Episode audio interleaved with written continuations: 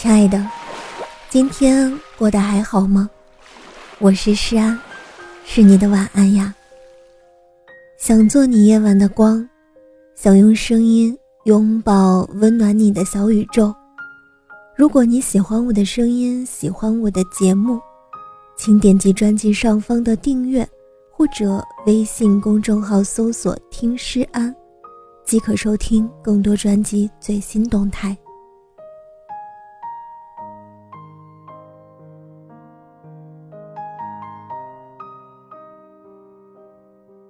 我好像病了，不是感冒，也不是绝症。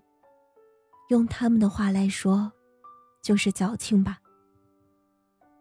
我开始不再对这个世界抱有任何希望，开始失去了笑点，开始不想说话，开始觉得每天都很累。我没有经历过电影女主角那种不堪回首的过往。也没有被现实沉痛的打击过。只是不知道怎么了，那一点点的芝麻大点的事儿，能够一下子摧毁我，摧毁我好不容易缝不好的心。我每天在校园里走着一样的路，看着一样的风景，听过很多人说，以不同的心情去欣赏同一片风景，就会收获。不一样的风光。可是，我为什么看不到风景啊？我看到这同样而又烦躁的画面，我会崩溃的想在地上痛哭一场。我也能和室友说着幽默的笑话，也能在他们面前很乐观，也能和他们一起追剧，一起八卦。可是，这一切美好。而又朝气的画面落幕后，留给我的，只有那无尽的黑夜与失落。而眼泪也仿佛已经不能够再受我自己的控制了。我真的好厌恶这样的感觉，这样的日子一天天的，不知道什么时候才会走到尽头。我也曾不止一次的想过，离开这个不尽人意的世间。可是，我怕我离开了，爸爸妈妈会难过，我怕会让他们失望。假如啊，这个人间没有一个人在意我，我想，我一定很干脆。我也曾无数问过自己，到底想要什么？到底怎么样才能对生活充满期待？做一个阳光的女孩。那天，我和室友一起看了《如果声音不记得》电影落幕后，我在座位上泣不成声。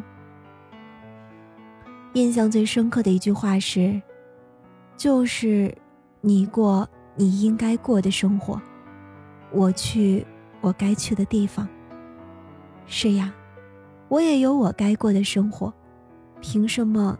别人都能扛住坏情绪，就我却输给了他。吉泽能够战胜自己，为什么我不能呢？我只是生病了，需要花时间去治愈。